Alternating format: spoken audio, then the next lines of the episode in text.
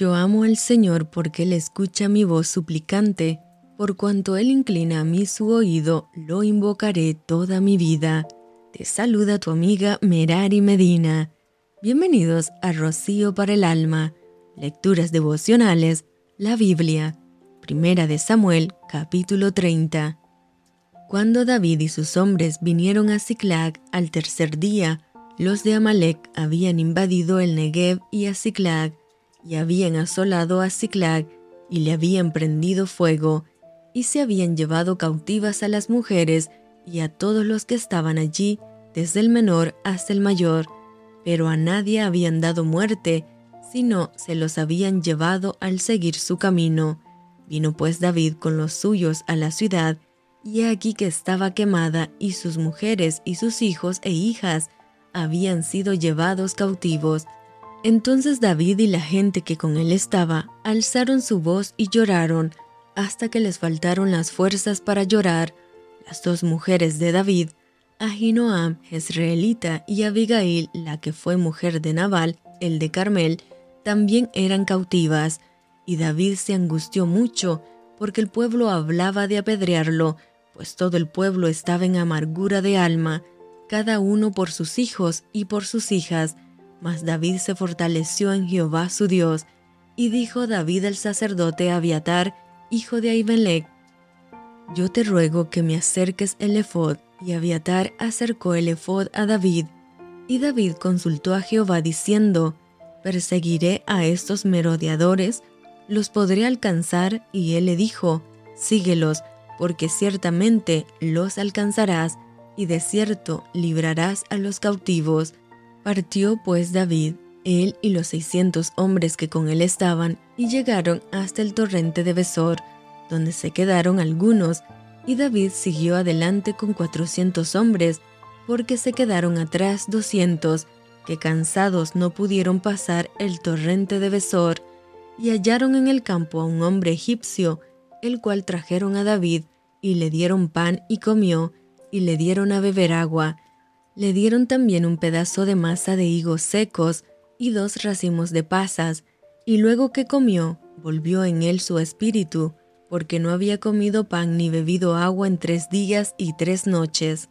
Y le dijo David, ¿De quién eres tú y de dónde eres?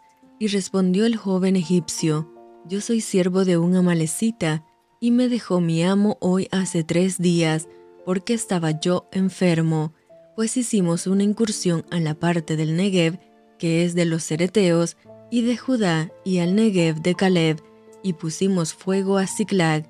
Y le dijo David, ¿me llevarás tú a esa tropa? Y él dijo, Júrame por Dios que no me matarás, ni me entregarás en mano de mi amo, y yo te llevaré a esa gente.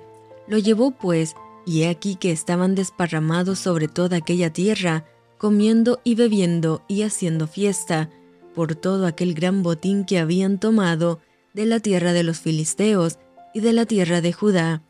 Y los hirió David toda aquella mañana hasta la tarde del día siguiente, y no escapó de ellos ninguno, sino cuatrocientos jóvenes que montaron sobre los camellos y huyeron. Y libró David todo lo que los amalecitas habían tomado, y asimismo libertó David a sus dos mujeres, y no les faltó cosa alguna, chica ni grande, así de hijos como de hijas, del robo y de todas las cosas que les habían tomado. Todo lo recuperó David.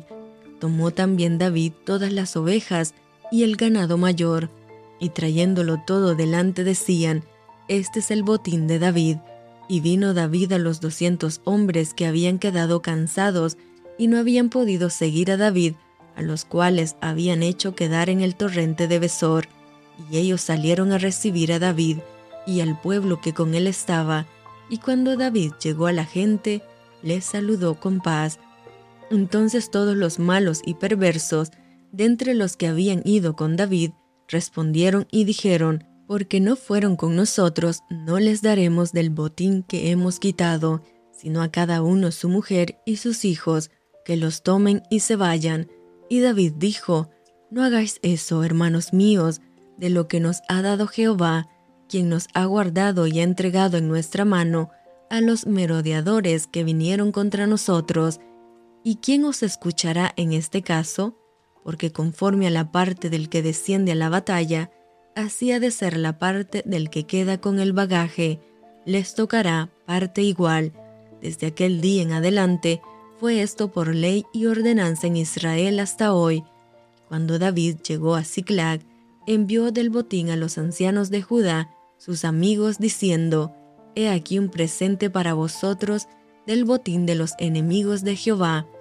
Lo envió a los que estaban en Betel, en Ramot del Negev, en Hatir, en Aroer, en Sifmot, en Estemoa, en Racal, en las ciudades de Jerameel, en las ciudades del Ceneo, en Orma, en Corazán, en Atac, en Hebrón y en todos los lugares donde David había estado con sus hombres. Y esto fue Rocío para el alma. Te envío con mucho cariño, fuertes abrazos tototes y lluvia de bendiciones.